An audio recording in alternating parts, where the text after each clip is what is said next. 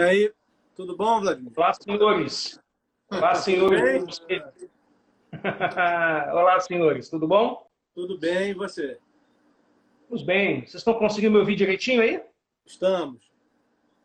Só, só por curiosidade, isso tudo no fundo aí são CDs e vinis, é isso, cara? Isso, é. Rapaz! É um papelão que tem aqui atrás. É, é um fundo azul que depois vocês É. jogam. É um fundo Exatamente. azul, um fundo verde, depois você joga essa imagem maravilhosa aí. Isso. Isso é uma Mas vem cá, isso é onde, cara? Isso é onde, cara? É aqui na minha casa, aqui em Nova Iguaçu. Onde é isso, cara? É aqui em Nova Iguaçu. Qualquer dia marca com o Thiago, vem aqui conhecer. Uau, isso em Nova Iguaçu. Olha aí, que legal, cara. Tá? Muito bom, muito bom, muito bom. Muito bom estar aqui com vocês. Poxa, Espero que seja um tempo bacana. A gente que agradece, cara. Então, em primeiro lugar, assim, pro pessoal que está chegando, né? Sim, É, sim. Esse aqui é o Disco Voador.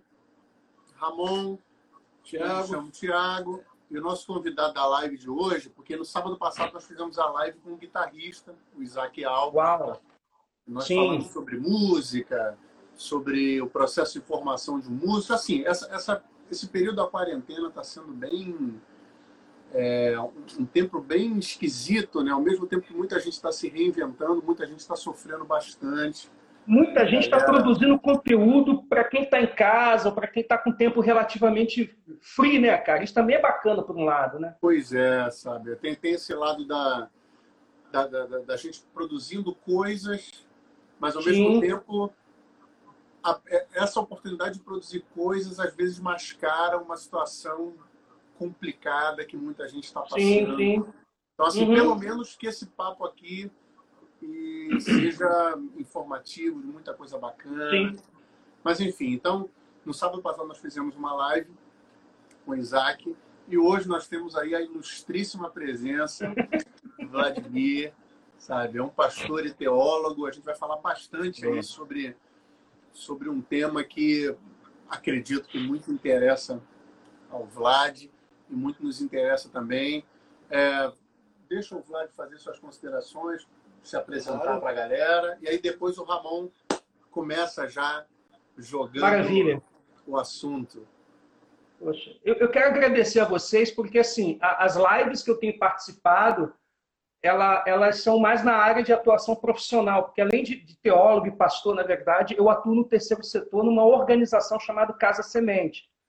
Então, a gente está lá na ponta, literalmente lá na ponta, nesse momento, levando suprimentos né, para famílias que estão dentro desse contexto hoje de, de pobreza extrema. E o Covid-19 está impondo às organizações do terceiro setor uma ação mais enérgica. Quer dizer, o que nós já fazíamos, nós estamos tendo que, sabe, respirar e fazer com mais força. E aí, quando o Thiago, sabe, me convidou para uma live para falar sobre música, eu falei assim, cara, que maneiro, porque dá uma relaxada, na verdade, dá uma relaxada, assim, cara, porque a gente fica basicamente é, é, online também, mas presencialmente na Casa Semente pelo menos duas vezes na semana, é, atendendo as famílias, né? E agora poder falar sobre música, eu acho que é um exercício também para a gente poder respirar um pouco, né? Porque a gente precisa dessas experiências também, né? A gente também precisa desse momento para poder oxigenar um pouco as ideias. Então, para mim, é, ser convidado pelo Tiago e participar desse momento aí com vocês, eu acho que vai ser uma experiência bacana poder falar sobre algo que eu gosto muito. Inclusive, hoje minha esposa estava ouvindo o álbum novo do Strokes, né? Que saiu, não sei se vocês gostam de É, esse rock, enfim, não tão virtuoso, né? O Strokes dá para mim uma sensação de que eles vão errar aquelas notas. Não sei se você tem essa sensação. Possivelmente. Eles estão indo quase, quase para errar aquelas notas, né? E acabam não errando, ou erram, dependendo do, do ouvido apurado, né? De quem está curtindo o som. Então, na verdade, para mim, falar sobre música, falar sobre rock, falar sobre música cristã ou não cristã, essa, essa, essa dicotomia que eu acho incrível, né? Porque eu estou prestes a fazer 50 anos e era um assunto que era muito recorrente quando eu era adolescente. Quer dizer, quando, eu- quando eu era adolescente, dentro do contexto batista, é, é, eu achava absurdo já essa, essa- esse, esse binômio, sabe? Esse niilismo entre música cristã e música não cristã. Achava uma parada que não fazia sentido nenhum para mim, entendeu? E aí eu, eu me tornei pastor, essa discussão ainda continuou. Daqui a pouquinho estou fazendo 50 anos no ano que vem, eu faço 50 anos no mesmo dia do Renato Russo, 27 de março. Cara, e aí essa discussão ainda continua. Quer dizer, eu, eu acho que isso mostra o quanto o movimento evangélico, nesse aspecto, também não andou muito, não conseguiu dar passos mais altaneiros, mais maduros, de valorização cultural. Não estou falando só do rock, da música secular, como isso é dito, né? Estou da produção como toda, da política, da moda, fotografia. Então, tem discussões que me parecem que não fazem, para mim, já não faz sentido há muito tempo. E poder falar isso com vocês, acho que vai ser bacana. Espero Quero somar aí com vocês nesse momento. Eu vou fazer o seguinte: a gente tinha programado um roteiro aqui de perguntas, e a primeira pergunta o Ramon ia apresentar, só que assim, é, você, você, já, já começou né? falando de uma das perguntas que a gente ia. Então, vou, a gente vai inverter rapidinho a ordem. Eu vou, eu vou refazer uma pergunta de um assunto que você Sim. já tocou, e quando você finalizar, o Ramon vai entrar já com, com, com o pé no acelerador com relação a uma questão que a gente acha interessante você discutir. Sim. Então, olha só, você. Diga lá. Acho que vale a pena dizer para o pessoal aí que está assistindo que tem a caixinha de perguntas aí. Quem tiver vontade de fazer alguma pergunta, participar, basta mandar a mensagem aí que a gente vai ler as perguntas e passar, passar para o Vladimir. Coloca no, na, na, no comentário ali. Então, Vlad, você já começou falando Sim. a respeito dessa abre aspas, dicotomia entre música, outra aspas, secular e a música Sim. religiosa. Sim. É, a época que eu comecei a me envolver com música, que foi no início, assim, na metade da década de 90, é, na parte da música gospel, abre aspas novamente, né? a, gente tinha, a gente tinha a presença do, do, do Catedral, do Rebanhão, que eram, que eram grupos, de certa forma, vanguardistas Exatamente. que lidavam com os assuntos de religião é, utilizando um pouco da linguagem que normalmente a gente chama de linguagem secular, um pouco da MPB, do rock inglês e tal. E ao mesmo tempo, é, de repente eu estou explicando porque muita gente, é, de repente, nem sabe. Não conhece essas bandas, né, é, cara? E também nem, nem, nem leva em consideração o tipo de contexto que a galera é, na época passava. Então, sim, assim, é, existia sempre um preconceito com as pessoas que ouviam música secular, e mais do que preconceito, havia uma, uma postura de combate a, olha, não ouça esse tipo de coisa, não, não faça Sim, verdade, de, verdade. De, de, de trânsito, Sim. porque, enfim, isso é de Deus, isso não é, aquela coisa toda. Exato. E aí, eu, e aí eu falei do Catedral, do Rebanhão, porque foram os primeiros grupos que começaram a romper essa parede, que Sim. ainda hoje, de certa forma, ainda continua. Verdade. E eu queria verdade. perguntar para você, para a gente começar a, a, trocar essa ideia. Sim. É, se alguém, por exemplo, conversasse sobre esse assunto com você, se a pessoa se sentisse mal porque gosta de ouvir música secular, mas está dentro da igreja, Sim, assim, sim. Como é que você vê essas conexões entre a música que é feita na igreja, a sim. música que é vendida como se fosse de igreja e a música, abre aspas, okay. secular? Cara, deixa, deixa eu te dar. Eu vou fazer uma relação do micro com o macro, por exemplo. Uhum. É a minha experiência com música, para vocês entenderem um pouquinho. Cara, é, eu estou na casa dos meus pais agora, porque uhum. eu venho para cá para vê-los, enfim, tomar café. Sempre nesse horário eu estou por aqui na casa dos meus pais. E eu me lembro que exatamente onde eu estou aqui, que era no quarto deles, eu me lembro quando garoto, cara, tinha, tinha um compacto dos Beatles aqui, cara, com Help. Cara, aquilo me chamou muita atenção. E aí, quando tocava aquilo, o que me mais chamava atenção eram as guitarras, cara. Sabe? As guitarras, do, do tanto do, do, John quanto do, do George, enfim aquilo me chamava muita atenção, o baixo do Paul, e aquela bateria, que eu não sei, você como baterista deve saber se o Ringo de fato é um baterista ou não, né? Aquilo me chamava muita atenção, aquela dinâmica, é aquela é pegada. Aquilo me chamava muita atenção, cara. Eu, eu, eu chego no contexto evangélico com meus 13, 14 anos. É, diferente da, da, daquilo que se supõe, não foram meus pais que me levaram para a igreja, foi exatamente o contrário. Eu levei meus pais. Quer dizer, eu comecei a caminhar frequentando uma igreja batista bem próximo daqui onde eu moro, e desse processo meus pais acabaram migrando também. Então, isso inverte um pouco aquela lógica né, dos pais levar os filhos. Na verdade, eu acabei levando meus pais. Então, antes de eu chegar lá, aqui em casa, aqui onde eu estou, eu tocava muito samba, cara. Então, samba é o que a gente chamaria de clássico, de raiz, na verdade, né? Então, tocava muito samba. Então, a cultura não religiosa evangélica transitou dentro dessa casa durante muito tempo. Então, quando eu cheguei aos meus 12 anos, 13 anos, e vou frequentar o espaço, especificamente batista, eu achei muito estranho essa negação de não perceber a beleza estética da música fora daquele espaço religioso. Isso, para mim, não fazia sentido. E eu não tinha 15 anos ainda, não tinha nem entrado no seminário, nem era pastor. Eu só achava que essa negação daquilo como uma projeção, uma percepção cultural genuinamente brasileira, especialmente o samba, e a forma de negar aquilo, eu achava isso muito louco, muito louco. Então, eu sempre disse para as pessoas, eu ouço música do mundo. Sempre disse isso para as pessoas. Sempre, as pessoas sempre souberam disso. Ó. O Vlad, o Vladimir na época, né? Ele ouve música do mundo. E aí eu tinha um trocadilho que eu fazia assim, cara, eu só posso ouvir música do mundo porque eu vivo no mundo, eu estou no planeta Terra, cara. Quando eu estiver em Marte, Plutão, Saturno, quando eu sair da Via Láctea, eu vou ouvir música de outros planetas, de outras configurações, de outras galáxias. Mas nesse momento eu só posso ouvir música do planeta Terra. E aí, cara, a minha compreensão sobre isso é a mesma compreensão de um documentário que eu assisti recentemente sobre o Quincy Jones, que está lá no Netflix, né? Quando ele diz que só existe dois, dois conceitos de música, música boa ou música ruim. E eu entendi dessa forma desde o início. Quer dizer, a música é boa, ela é boa. Se ela for boa, acabou. Eu acabei de chegar agora na casa dos meus pais, estava tocando Lua de São Jorge do Caetano Veloso. A música é boa. Ela é maravilhosamente boa. E uma casa de protestante, meus pais são presbiterianos, só que estava tocando Lua de São Jorge. E eu falei para minha mãe: você já prestou atenção na linha de baixo dessa música? Como uma linha de baixo maravilhosa. Tem um swing essa música, que é algo belo. E que é uma canção de devoção a, a, a, um, a um santo da tradição católica romana, a, um santo que tem uma outra compreensão dentro das religiões de matriz africana, mas a música é boa. Eu acho que a grande dificuldade de quem está dentro do âmbito religioso é entender de que as coisas podem ser boas não sendo evangélicas. Sabe, as coisas podem ser maravilhosas sem serem religiosas.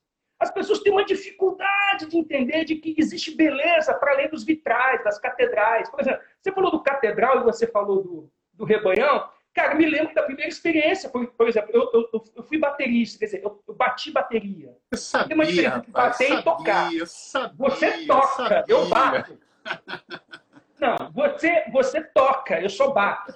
Então, quando eu bati a bateria, por exemplo, mas eu gostava muito das guitarras, sempre gostei de guitarras. Assim, sempre fiquei muito atento à dinâmica de guitarra de banda. E aí, quando, por exemplo, o disco do Rebanhão chegou, aquilo não me comunicou nada. Porque eu já estava nos anos 80 ouvindo rock dos anos 80. Eu estava ouvindo The Age com as guitarras. Para quem... ouvindo o pessoal de Manchester. Para quem não conhece, Sim. que está assistindo, Rebanhão foi uma banda muito famosa no meio cristão, principalmente nessa parte sudeste aqui. E ela ficou famosa porque foi uma das primeiras bandas que usaram bateria e tocaram baião. Sim. Foi um escândalo, assim só para o pessoal se situar. Sim, sim. Inclusive é um grande nome de banda, né? É, pois é. O Ramon adora esses nomes de bandas evangélicas quando eu falo com ele, cara. Eu, já, eu pensei até numa coisa, cara, coisa aqui, mas. Eu me lembro quando. Eu, eu me lembro. né? Sim. é Ramon o nome dele, é isso? Ramon, Ramon. Ramon, o rebanhão, cara. O rebanhão era tipo, sei lá o quê, cara você junta os Stones e os Beatles para os evangélicos, sabe? Eu me lembro de pastores batistas que diziam de púlpito, não vão assistir, não estejam lá, sabe? Proibiam os membros. E aí, cara, quando bota aquele vinil para tocar, que chegou nas minhas mãos, porque uma galera com um pouco mais idade do que eu, eu devia ter com uns 13 para 14, uma galera que estava batendo 17 para 18 anos, eram apaixonados pelo rebanho. Quando eu botei aquilo, eu achei aquilo fraco. Eu achei aquilo insípido. As guitarras, então, eu falei, o que, é isso? o grande destaque do Rebanhão e de outros projetos musicais evangélicos dessa época é a composição. É. Eles são ótimos de composição, são ótimos de letras, mas a, a, a estrutura, aquilo, cara, aquilo faltava alguma coisa. E aí, para mim, eu falei aqui do, do The Age, do YouTube, mas eu poderia falar do Johnny Marr, do Smiths, porque o The Age ele trabalha muito com delay, né? ele trabalha muito com distorção. Mas a guitarra do Johnny Marr me lembra muito a guitarra do Mark Knopfler, que são guitarras limpas, de camadas, e aquilo não tinha na época. Quer dizer, ao mesmo tempo não tinha pressão, mas não tinha aquela melodia bem acabada, bem trabalhada. Então aquilo não me chamou a atenção. O Catedral, por outro lado, e aí é bom lembrar que o Catedral ele era uma versão gospel da Legião Urbana. Sim, sim. Então, como eu gostava e gosto até hoje da Legião Urbana, o nome dos meus filhos são em homenagem aos membros da Legião Urbana. Eu nasci na, na, no dia que o Renato Russo nasceu, 27 de março, então era mais do que justo eu prestar atenção no Catedral. A única questão do Catedral mais próximo da Legião era aquele, aquele, aquela voz do, do Kim, né? que é uma uhum. voz que eu não sei se simula que porque era uma voz também que o Renato simulava do Ian Curtis e do Joy Division, cara. Que é aquele, aquele grave né, que, o, que o Ian Curtis colocava para cantar. O jeito próprio do Ian Curtis no palco hum. lembra muito o Renato Russo e tal. Então, assim, o Catedral me chamou um pouco mais de atenção. É, o Catedral era algo que me chamava atenção, que eu percebia, que eu acompanhei alguns álbuns. Eu vi uma apresentação do Catedral uma vez, aqui na Beija-Flor de Nilópolis, foi muito curioso porque ao vivo tinha mais pressão, até porque tanto a guitarra quanto o baixo do Catedral, na época o Zé que tocava guitarra, eles, eram, eles são muito virtuosos, eles eram muito virtuosos. Então eles davam aquela pressão que eu gosto, sabe, da guitarra na lata, na tora, que eu não conseguia ouvir na música evangélica. E só para só poder ser um pouco mais didático, eu quero dizer que a dificuldade dos evangélicos é perceber que a beleza na construção de arte e cultura para além do seu ambiente tradicional, o ambiente litúrgico. Essa é a primeira dificuldade. Segundo, a produção, estou dizendo uma questão minha pessoal, a produção evangélica nos anos 70 e 80, ela é muito rudimentar. Os estúdios, não, nós não temos grandes estúdios. Então, muito que foi produzido, naquele momento, nessa vertente rock, não me chamou atenção. Eu posso dizer para você, a experiência, me lembro, Thiago, quando a gente estava conversando uma vez, você falou da experiência que foi o Chega de Saudade do, do João Gilberto. Você falou aquilo foi um acontecimento. Exemplo, eu me lembro, cara, quando eu botei o Nevermind do Nirvana para tocar. Aquilo para mim foi um acontecimento. Sabe? Aquele primeiro riff de Smell Like Teen Spirit, aquele álbum inteiro, aquele, aquele bumbo de bateria do David Grohl chegando no ouvido, assim, na lata. Cara, não tinha nada igual. Eu acho que essa mudança começa a acontecer a partir do meado dos anos 90. Eu acho que a MK, outras gravadoras, começaram a importar instrumentos, a importar produtores, da mesma forma como o rock nacional fez com Jack Endino, por exemplo, que produziu o álbum do Titãs. Quer dizer, esse processo de trazer um produtor não cristão para dentro do contexto cristão foi salutar. Por quê? Porque profissionalizou um ambiente que até aquele momento para mim não dizia muito, porque era inferior. Para mim era inferior. Eu olhava aqui e falei, cara, não dá, eu estou ouvindo Pure Jam, eu estou ouvindo Soundgarden, cara, eu estou ouvindo a galera de Seattle, e esses caras estão com som que para eles era muito som. Eu achava engraçado, Cara, os caras estão gostando disso. Cara, eu tô ouvindo essa parada aqui, tô ouvindo James Addiction. A gente estava ouvindo Red Hot Chili Peppers, enfim. E, e, ao mesmo tempo, hoje, eu vejo o seguinte, que deu um salto quântico, qualitativo muito grande. Quer dizer, nos últimos 20 anos, essa música religiosa, essa música evangélica, deu um salto qualitativo. Eu não estou agora mais julgando letra. Eu estou uhum. julgando arranjo, eu estou julgando a produção, eu estou julgando o produto que é vendido não dá para se comparar ao que eu ouvi quando tinha 13 para 14 anos. De certa forma, é algo até melhor para você ouvir, mesmo que eu não curta. Na verdade, hoje, eu escuto muito pouco de música evangélica. Eu já ouvia muito pouco. Eu acho que a última geração de bandas evangélicas que eu ouvi foi o pessoal do Aeroílis, foi o pessoal do Palavra Antiga, os gringos de Citalk, uh, Newsboys e o pessoal do Alt Adrenaline. Foram as últimas bandas evangélicas que eu mais prestei atenção. Hoje, dificilmente eu, eu, eu, presto atenção. E o que eu tenho feito? Ouvir álbuns que eu não prestei atenção numa determinada época. Por exemplo, eu estou ouvindo muito Depeche Mode, cara. Mas muito. Ouvindo Violator pra caramba. Juntei vários álbuns do Depeche Mode, botei no Spotify, estou ouvindo direto.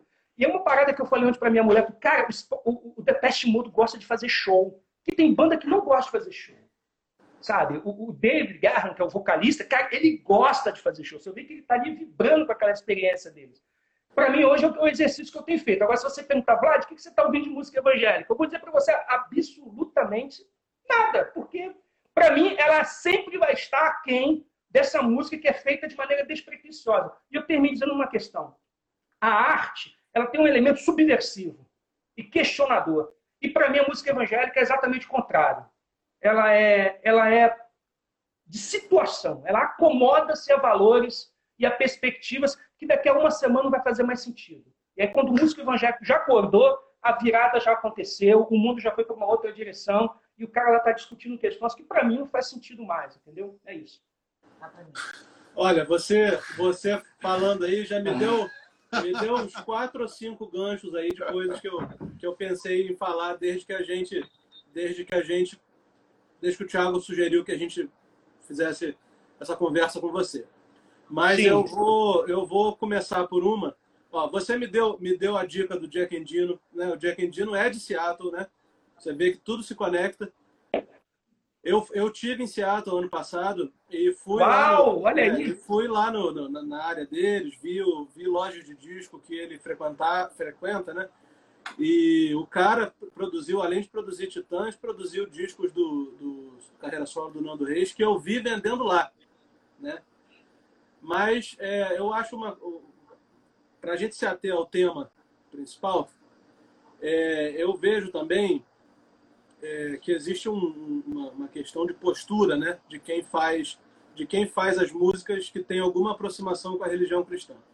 É, umas, tem, umas têm uma postura mais mais respeitosa, né, mais carinhosa, vamos dizer assim, e, a, e as outras uma coisa mais crítica, né, mais é, subversiva, rebelde, vamos chamar assim. É, você acha que essas músicas representam né, o, o, cristianismo em si, ou elas são resultado de um senso comum, vem de umas ideias simplórias? Porque a gente, a gente até tentou, de, de, de supetão, assim, pegou algumas, algumas músicas que eu considero, eu e o Thiago consideramos críticas. Por exemplo, a gente, eu e ele gostamos muito do Gênesis. E o Gênesis tem uma oh. música chamada Jesus, Jesus Com o Sem Phil Collins. Com o Sem Phil Collins. Bom, eu gosto muito mais com o Peter Gabriel, né? Cantando. Peter Gabriel, ok. É, eu já sou filho. Phil, ok, ok. Mas na fase do okay, Phil okay. tem essa Show. música Jesus Knows Me, né? Do disco de 91, né? Do é. Weekend Dance. É, aqui no Brasil a gente tem um exemplo, um exemplo muito forte que eu também gosto muito, que é um disco chamado Filho de José e Maria do Adair José né, de 77. Olha aí, sim, muito é. interessante esse trabalho, cara. E também tem uma, uma coisa meio dúbia aí, que essa a música que eu vou falar faz uma, uma ponte com pessoas muito com pessoas que fazem músicas respeitosas, que é a música Se Eu Quiser Falar com Deus, do Gilberto Gil.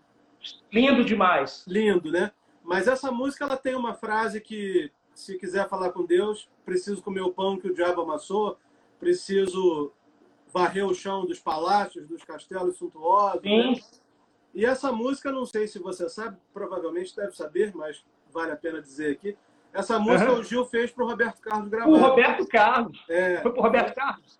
Foi para o Roberto Carlos gravar e ele não quis. Ele não quis gravar? Não quis gravar justamente por conta da, da parte de ter que é, comer o pão que o diabo amassou. Isso. Ele, por sua vez, fez uma resposta dizendo quando eu Quero Falar com Deus, né? uma outra música que ele fez 20 e poucos anos depois.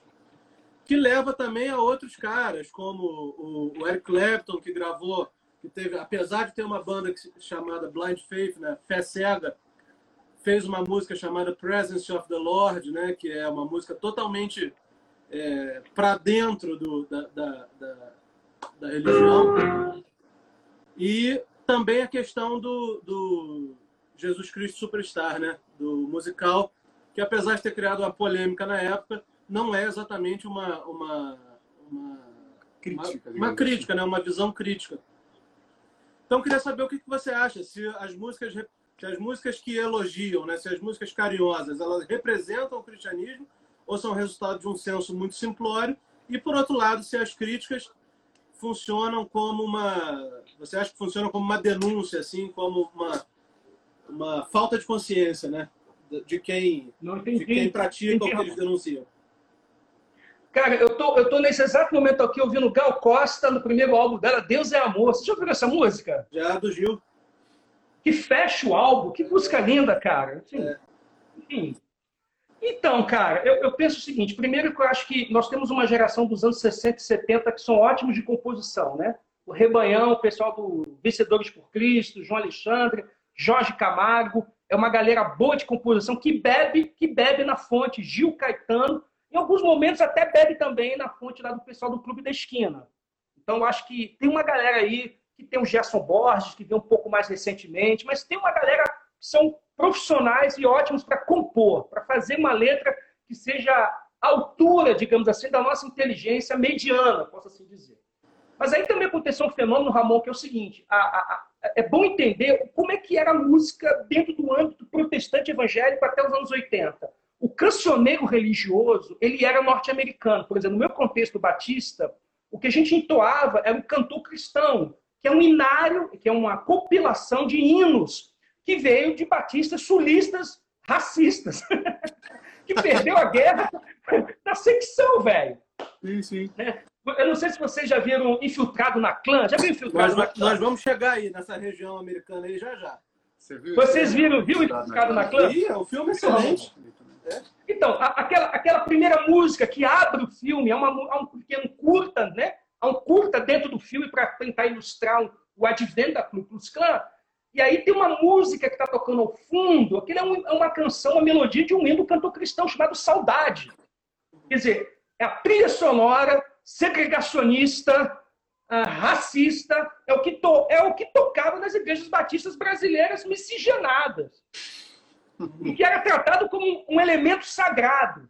Então, quando a guitarra chega lá longínquamente, através do rebanho e outros grupos, isso trouxe uma certa comoção. Os pastores pensaram, é o mundo que vai entrar. Eles sempre acham que o mundo vai entrar pela igreja. E se o mundo entrar pela porta da igreja, é através do rock. E aquela discussão que só fazia sentido nos anos 50, porque o rock é do diabo, que o rock, na verdade, é uma música pervertida. Isso a gente ouvia cara, em pleno século XXI, nos anos 80 aqui no Brasil. Absurdo, cara. Então, eu acho que a gente tem um cancioneiro que eram de canções que não dialogavam com a realidade brasileira. Eu acho que, o, que a galera do Rebanhão, dos Altos Louvores, do Catedral, o que eles queriam fazer? Eles queriam abrasileirar, ao seu modo, as canções. E eles conseguiram fazer isso, porque eu volto a dizer, eles eram ótimos de composição e são bons de composições até hoje. Só que surgiu um outro fenômeno, que na medida que esse cancioneiro perde força, novas canções têm que ser introduzidas num ambiente de culto. E aí surgem as chamadas comunidades evangélicas, com um cancioneiro que eles chamam de adoração comunitária. E nessa adoração comunitária, me parece, em algum momento, que entra em ruptura com essa outra geração que eu estava falando para você. Por exemplo, as canções do pessoal do Rebanhão, ela tem uma crítica social que eu não encontro em alguns cantores evangélicos atuais. Ou melhor, eu não encontrava nas comunidades evangélicas daquela época. As comunidades evangélicas dos anos 80, só para você ter uma ideia, Ramon, as canções tinham, tinham, uma, tinham alguns elementos, alguns ícones, tipo leão, noiva, fogo, dança, água, quer dizer, elementos que eram tratados como sendo parte de uma experiência religiosa metafísica, que fazia sentido para aquele contexto, mas que não tinha engajamento com a realidade brasileira e social. Nós somos o segundo país mais desigual do planeta Terra, ficamos logo abaixo do Catar. E a galera dizendo que quero te ver, Senhor, quero te tocar, quero te abraçar, eu quero te ver. Quer dizer, quer ver o Jesus, mas não quer ver o pobre que se identifica e que é encontrado em Jesus de Nazaré. Quer dizer, quer ter mais de Deus, mas não quer ter engajamento com as causas que os profetas menores tiveram. Quer dizer, entoam canções que não têm nenhuma relação com o mundo concreto, com o palpável. Então, o que eu acho que aconteceu é que entrou uma outra geração de compositores, compositores, na verdade, com uma espiritualidade esvaziada de concretude, esvaziada de aspectos históricos, conhecer de fato qual era a realidade de Jesus, qual é a cabeça de Jesus, onde os pés de Jesus eram fincados, porque vocês dois sabem que a cabeça pensa a partir de onde os pés pisam. Então, na medida que você está pisando numa realidade, é, posso assim dizer, esvaziada, sem sentido, sem realidade brasileira lá na ponta, você tem uma música alienante. Então, por exemplo, eu, eu ouço muito pouco, mas do que chega para mim hoje são canções que beiram um absurdo. Por exemplo, né? Eu vou dar um exemplo de duas músicas aqui, né? Músicas, por exemplo, que falam de sacrifício. Se eu sacrificar de novo no teu altar, o Senhor vai atender minha oração. Quer dizer, músicas que tratam Deus como se fosse um ser robótico, mecanicista, ávido por sacrifícios e a procura de adoração, como se a adoração fosse algo que Deus tenha carência de adoração. Como se Deus fosse carente de culto. Como se Deus ficasse à mercê daquela música que é ruim.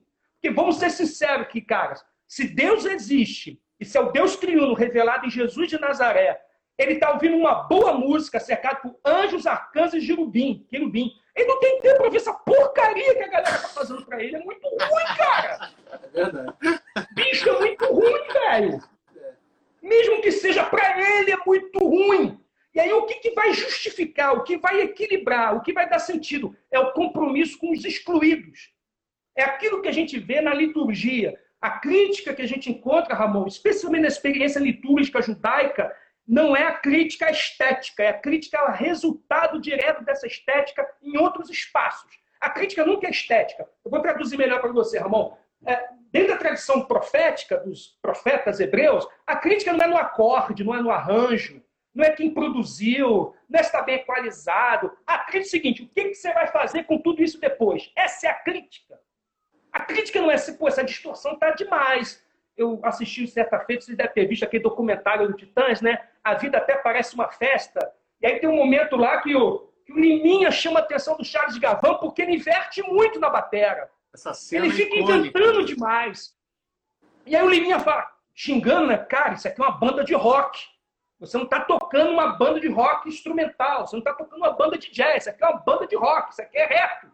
Deus não está preocupado com isso. Deus está preocupado assim, com que tipo de homem você é a partir dessa experiência litúrgica. Que tipo de marido você se tornou, que tipo de pai você se tornou, que tipo de filho você se tornou. Essa é a experiência mais profunda que a experiência religiosa com música pode gerar.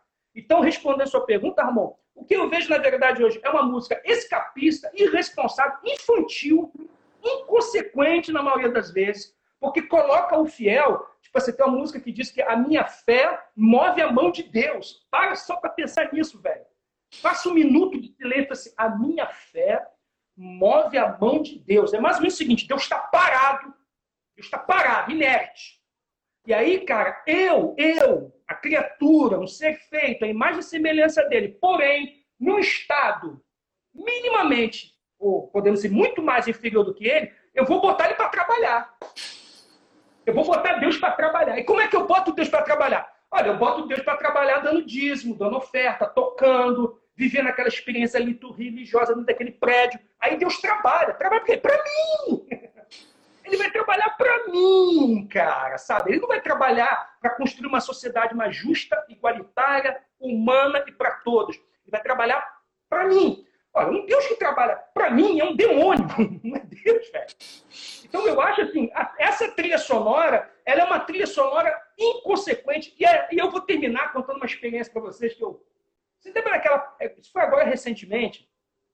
Aquela, aquelas ocupações que houveram em algumas escolas aqui no Rio de Janeiro, ocupar as escolas, os alunos fizeram ocupações. Você lembram disso, Ramon? Lembra disso, Thiago? E aí alguns artistas foram lá para tocar com eles. Eu me lembro de apresentação do Paulo Miklos, eu me lembro de apresentação da Marisa Monte. Vamos lá fazer show dentro das ocupações. Aí eu fiquei assim, qual é o cantor evangélico que pode ir lá fazer uma pegar uma música que coadune com esse momento político daquela molecada? Eu não conheço ninguém, velho. Naquele momento não conhecia ninguém. Qual é o artista evangélico que vai poder chegar ali e fazer um som que dialogue com as reivindicações daquela classe estudantil? Naquele momento não me vem ninguém na cabeça. Naquele momento não me vem ninguém na cabeça. Então, assim, é, eu sei que eu estou tocando em questões que são muito delicadas, porque as pessoas têm uma relação de reverência com a música. Mas a gente tem que entender que é uma produção artística como outra qualquer. No outro dia, um cara estava sentando o pau no Kleber Lucas, falando o rolo do Kleber Lucas. falei, cara, mas a gente não lê os Salmos de Davi, cara?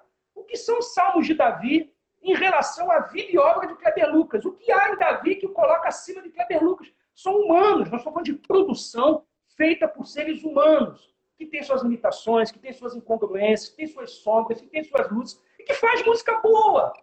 Tem músicas do Kleber Lucas que são maravilhosas. Tem álbuns do Kleber Lucas que foram, que foram produzidos pelo Jacques Morelenbaum. Cara, Jacques Morelenbaum é muito músico, velho.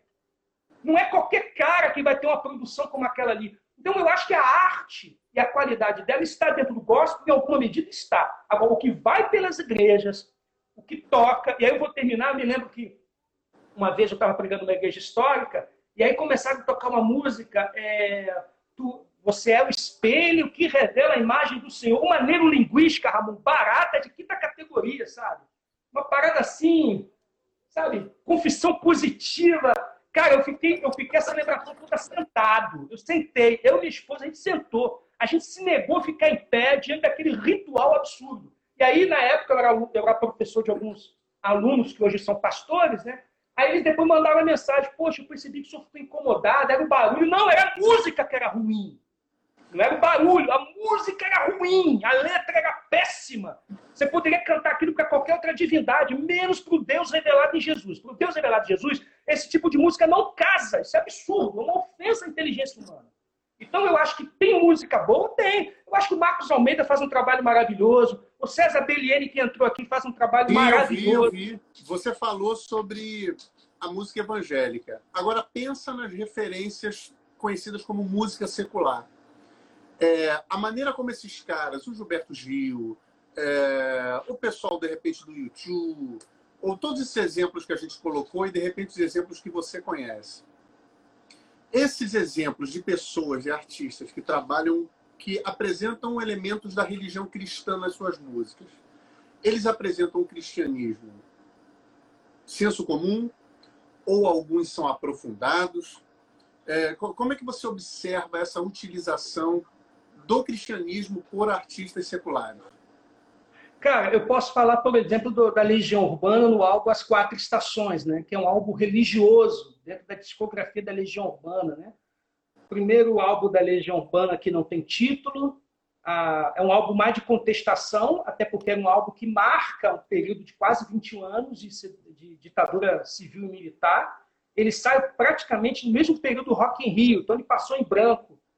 O álbum 2, que era para ser um álbum duplo, ele é um álbum muito interessante. Maírton Bahia de novo na produção, faz um álbum muito bem tocado. É o álbum da Legião que mais toca também nas rádios, junto com Que País é Esse, que é uma coletânea que junta obras da época que o Renato Russo era, o, era um cantor solo, e, os, e o período também do Renato dentro do aborto elétrico.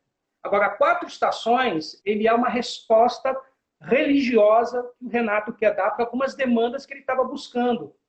Lembrando que, período atrás, meses atrás, quase um ano atrás, eles tiveram um desastre, que foi aquele show no Mané Garrincha, né? pessoas ali foram pisoteadas, se machucaram, que era para ser um grande show, uma grande celebração, porque foi na cidade de Brasília, um estádio em Brasília, e foi um desastre aquele show.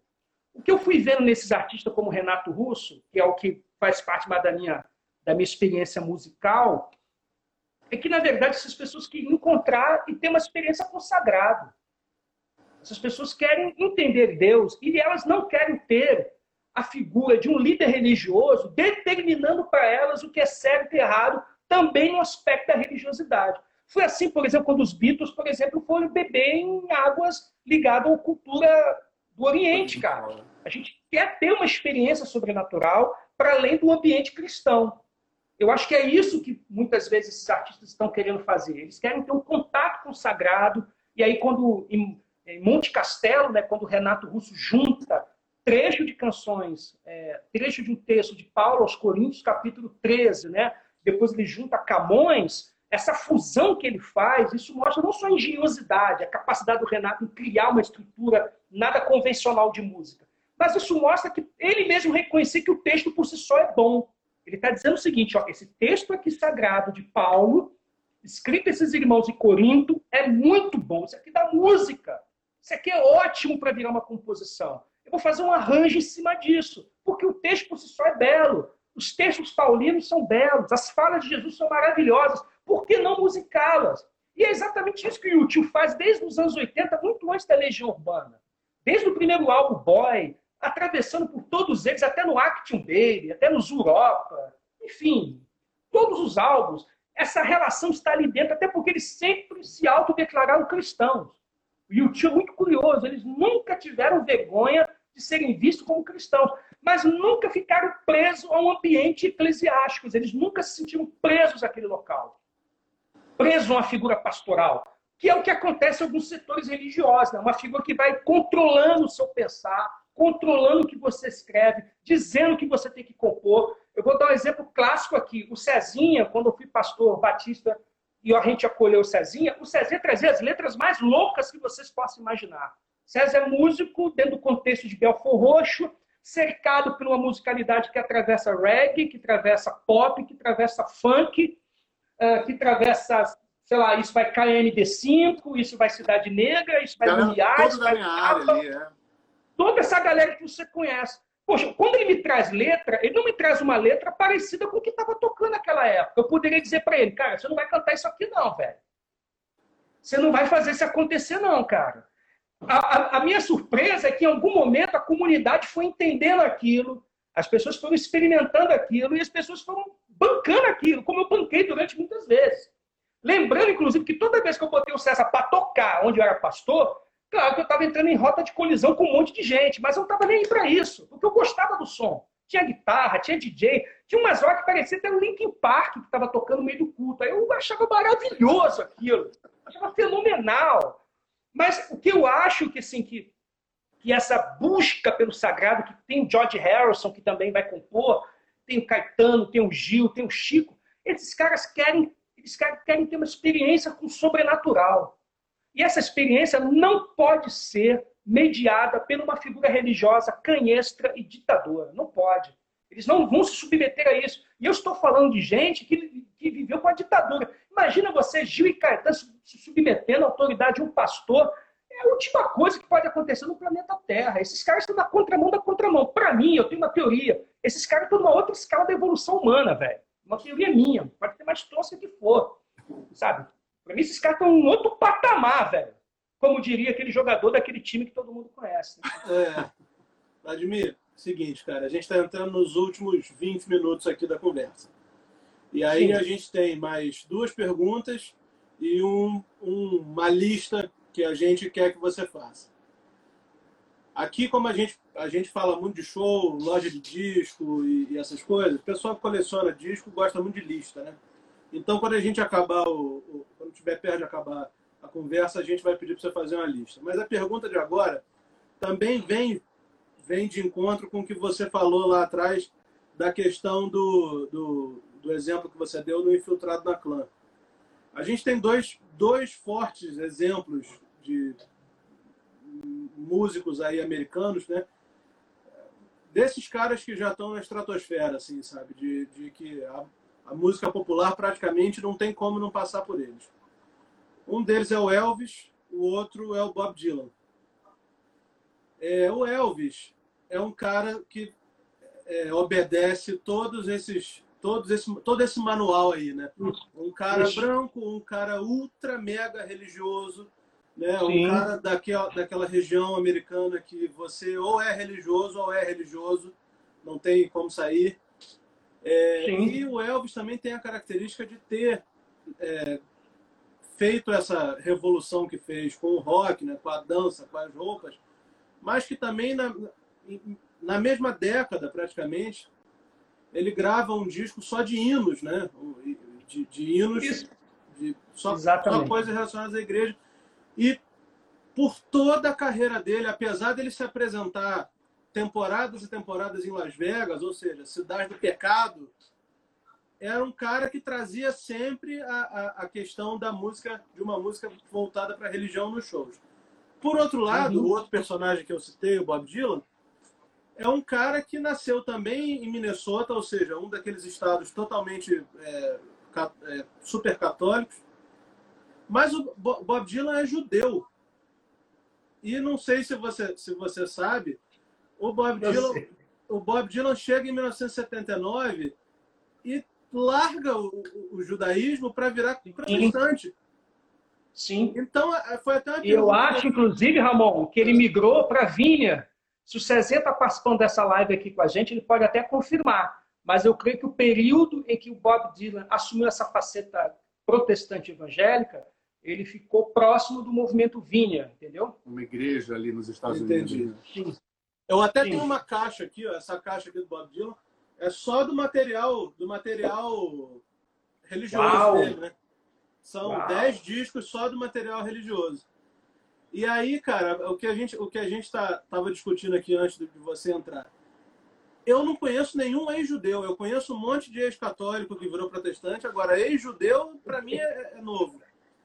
E Também. assim, é, queria saber, queria você saber com você o que, que você acha dessa, dessas, dessas, desses dois personagens. Eu, eu não contei, cara, eu não contei um negócio para você. Fala. Uhum.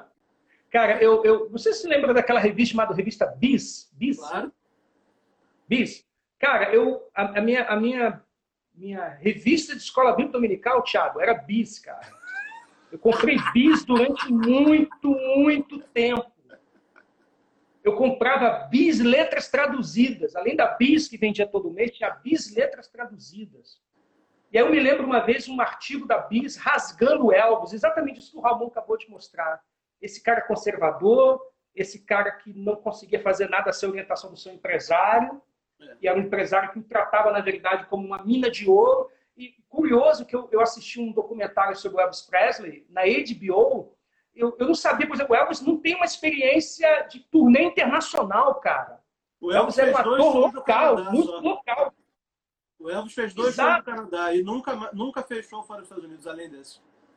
Então, eu não sabia disso. O que me parece que, que essa postura do Elvis, né, de ser tratado como ídolo por muitos, eu me lembro que eu peguei uma edição da Bis que fez exatamente isso que o Ramon está dizendo, dei para uma pessoa, a pessoa, ficou, a pessoa ficou mal depois de ler aquilo, porque ela não sabia desse outro lado, que é do cara que é conservador, que é um cara moralista, que é um cara que, na verdade, não tinha senso crítico. Um cara que tirou fotos é, com o presidente americano, velho, sabe? Num período em que tá todo mundo na contramão. A galera tá lutando contra a guerra do Vietnã e o cara tira foto com o Nixon, cara. Porra, negócio de louco, velho. O que me parece, assim, eu, eu, é uma teoria minha, quando eu acabei de ver esse documentário da HBO sobre o Elvis Presley, algo me chamou muita atenção, é o seguinte, o Elvis realmente foi um fenômeno do final dos anos 50, um rolo compressor que mudou a história da música no Ocidente, cara. Isso é fato. Especialmente quando ele alcança a televisão. A dança dele, né, o corpo dele, os sinais que ele está impondo, do jeito de dançar e cantar, aqui não divisor de águas no, no jeito nó de compreender a música, velho. Ou de compreender um ídolo pop. Mas ele parece que quando ele vai para as Forças Armadas, que ele serve, né? Ele vai ter que servir ao, ao, ao, às Forças Armadas Americanas, quando ele volta para o mercado, fazer música, trabalhar, fazer cinema, que ele fez muito, o mundo da música já tinha mudado, porque está no auge da bitomania, cara. Então me parece que o Elvis envelheceu muito rápido. Por exemplo, o Elvis em Las Vegas é um cara que não tem nem 50 anos. Mas quando eu vejo aqueles vídeos dele cantando em Las Vegas, me dá uma sensação de que ele está muito velho. E eu acho que ele não tinha nem 40 anos ali, Ramon. Eu nem sei quantos tinha em Las Vegas. Então, me parece que esse artista, cercado por um ambiente conservador muito puritano, muito pietista, muito conservador, não se deu o trabalho de pensar fora da caixa. Diferente do Bob Dylan, por exemplo, que estava cercado, por exemplo, de toda uma geração de música de contestação, música de protesto. E que para ele era mais do que justo lutar por direitos civis, lutar por liberdade no campo da sexualidade e tal. Eu também acho estranho ele ter saído da tradição rica e profunda que é o judaísmo. Eu acho também curioso ele ter feito isso. Essa aposta, né, esse salto de fé. Abrir mão de uma tradição bela, profunda, cercada de vários símbolos, para migrar especialmente para o protestantismo norte-americano, sabe? Especialmente de movimentos dos quais eu conheço bem as suas raízes seus fundamentos. Por quê? Eu também não sei. Eu não sei o que faz essas pessoas. É o mesmo a gente conversasse aqui sobre Tim mais racionais. Eu fico assim, o que aconteceu, velho? Por que você faz isso?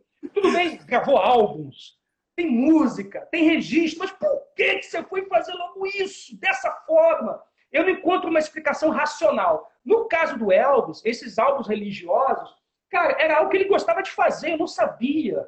Eu achava que era obrigação da gravadora, do, não sei se o nome do produto, do, do empresário dele era General Packer, não sei se era essa é. a expressão. Coronel, Coronel Packer. Obrigado, Coronel Packer, que obrigava, não, ele curtia, aqui tinha uma relação de afeto dele com a família dele, com a mãe dele, com toda a religiosidade dele. Ele gostava, ele curtia aquilo, cara. Eu não curto, eu achava aquilo cafona pra caramba, achava aquilo chato pra caramba, com uma voz daquela, estava para fazer coisas muito melhores. Agora, por que, que o sujeito faz isso? Eu acho que tem muito a ver com etos, com aquela realidade, com aquele ambiente. É alguém que não queria se ver misturado. Eu vou contar uma história rapidinha para você. Essa semana levou aqui no Canal Brasil um documentário sobre o Rolling Stones. Eu não sei se é Helter Skelter. Vocês conhecem o documentário? Não é Helter Skelter. É Gimme Shelter. Obrigado. É. Aí a minha mãe, quase 80 anos, a minha mãe chegou para mim e falou assim: Eu não me lembro dessa juventude louca na minha época. Isso foi muito depois do Elvis. Não, é no mesmo período. Só que o Elvis era um caretão e estava cercado de careta. Essa galera que está aí é a sua geração.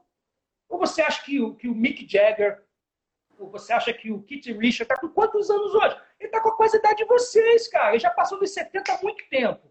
Então o Elvis ele conseguiu ser um centro gravitacional de tudo que é mais conservador e moralista. E acaba impondo para quem assiste como se toda a geração americana fosse formada por pessoas com imagem e semelhança, que não é verdade. Agora, o caso do Bob Dylan, para mim, é um caso que merece um TCC à parte, cara. Eu não consigo entender, velho. Não, e tem o seguinte, eu tava falando com o Thiago aqui, que são três discos né, que ele gravou com essa temática gospel. O primeiro é excelente.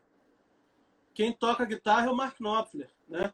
Sim! É, primeiro é excelente. E tem títulos de músicas das coisas mais, mais loucas. Por exemplo, tem uma música aqui que é o seguinte: O homem deu nome a todos os animais.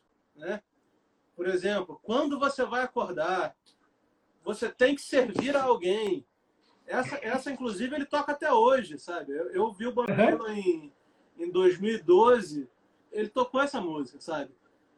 Mas, assim, é, é, eu também não entendo. Acho que o Bob Dylan, saindo do judaísmo para entrar no, no, no, no, protestantismo, é a mesma coisa do Tim Maia entrar no racional. Assim, Sim. tem pouquíssimo tempo, né? A gente, eu tô falando que a gente tem pouco tempo, porque as lives normalmente tem uma hora. E, cara, a gente tem, Vlad, a gente tem tanto assunto que a gente podia falar.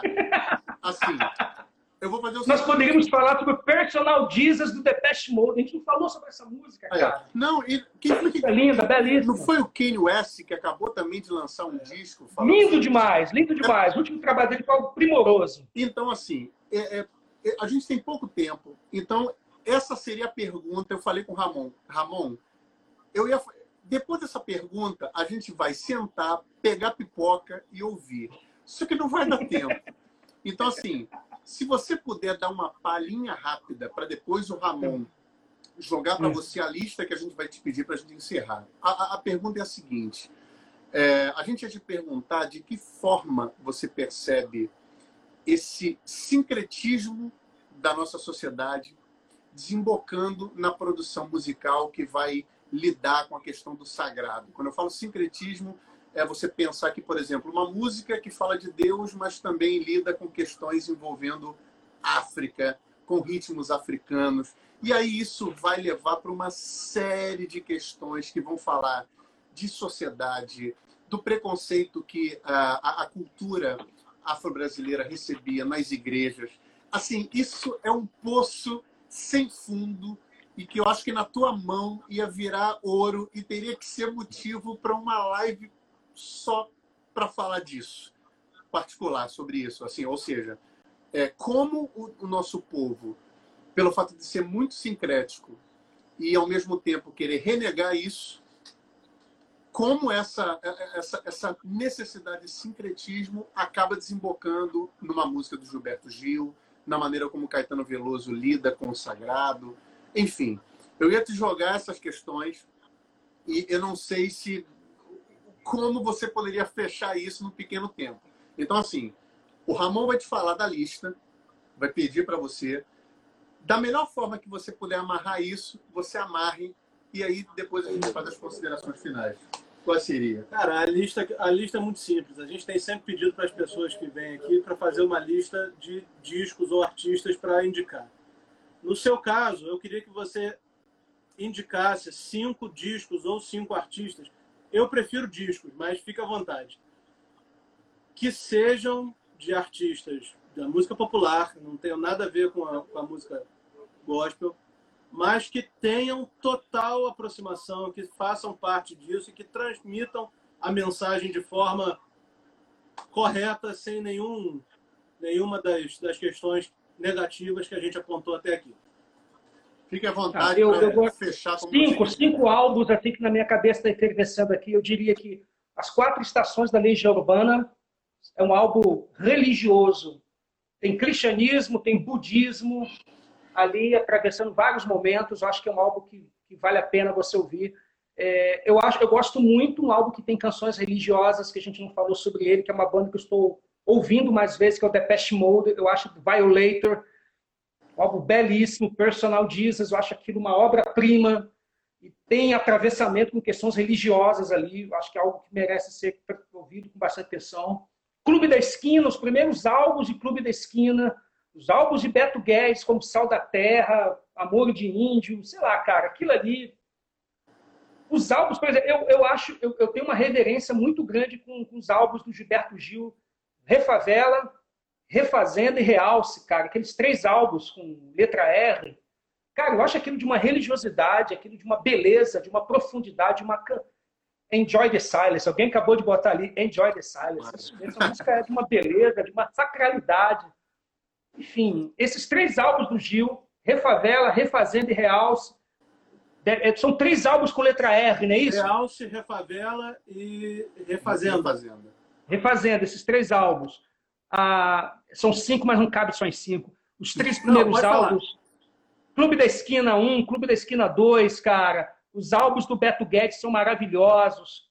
É de uma... Roberto Carlos tem letras maravilhosas numa fase meio cristã, né, cara? É. Eu acho que também isso é bacana ficar atento que o Roberto produziu nos anos 70, cara. O Roberto produziu nos anos 70 é muito legal. É, a gente, a eu gente, gosto, um outro, gente... um outro álbum que eu acho maravilhoso, é, um álbum que eu acho maravilhoso, um músico morreu precocemente chamado Jeff Buckley. Ele tem um álbum chamado Grey. Cara, o que, que é aquilo? Sim. O que, que é aquilo? Sim. é muito bonito. É... Deus levou ele para si, igual fez com Enoch. Exatamente. Pessoas é. dos quais o mundo não era digno. O que houve com o Jeff Buckley, né?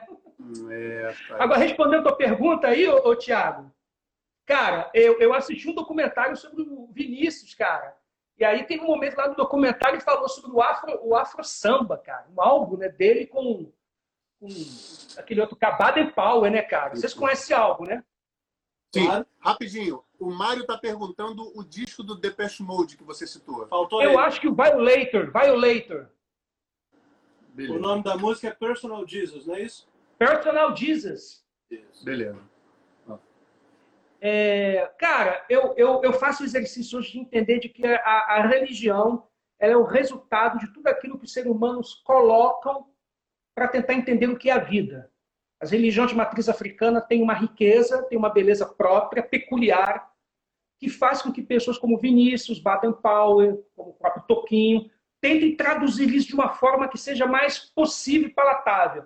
E eu estou falando exatamente do Vinícius, que é um homem branco, alguém que estudou e se preparou e se formou enquanto diplomata e que faz uma inversão ao, ao olhar para a cultura matricial brasileira, africana, e trazer isso, quer dizer, trazer isso para perto de si. O canto, por exemplo, o canto de Ossanha, cara, aquela música é animal. É. Eu acho essa música punk, aquilo é um punk rock, cara. Eu vi aqui, cara, essa música, ela fala sobre poder. Ela fala sobre o exercício do poder. Gente que não sabe lidar o exercício do poder. Então, acho que isso por si só basta. Claro que alguns evangélicos terão uma certa dificuldade de perceber a beleza ou o que há de mais belo daquela canção, daquela cultura. E eu respeito esses irmãos, Tiago.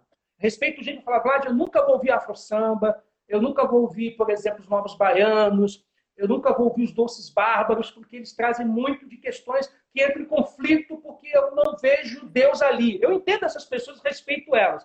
Só que eu faço salto além. Eu quero, na verdade, reconhecer a cultura e a beleza que, para mim, não está restrito só entre aqueles que supostamente são de Deus.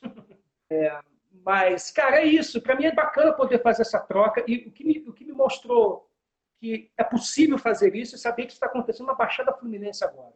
Saber que esse espaço onde vocês estão, esse ambiente, é na Baixada Fluminense. Isso mostra a, não só o caldeirão de possibilidades, mas a potência que esse território tem e que tem que ser mais divulgado. Mais pessoas precisam saber do Ramon. Tem mais gente que precisa conhecer o Ramon.